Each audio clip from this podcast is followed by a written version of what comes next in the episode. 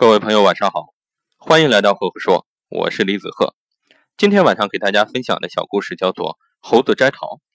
说有一个老农种了一些桃树，但是，一到收获的季节啊，老农觉得采摘桃子是一件非常辛苦的事情。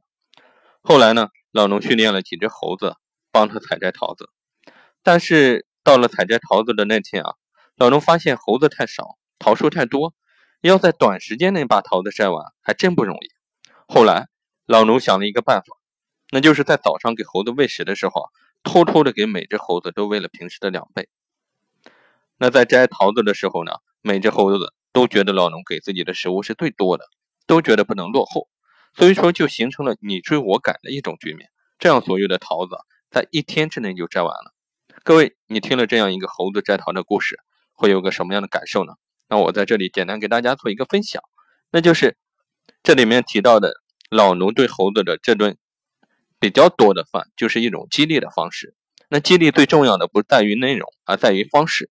同样的激励，采用不同的激励方式，往往产生的效果完全不同。所以说，我们要擅长采用不同方式的一种激励，才能对员工啊取得一个更好的效果。如果你喜欢我的分享呢，欢迎关注“赫赫说”，也欢迎关注关注我的微信公众号“李子赫”。好，今天的分享就到这里，谢谢。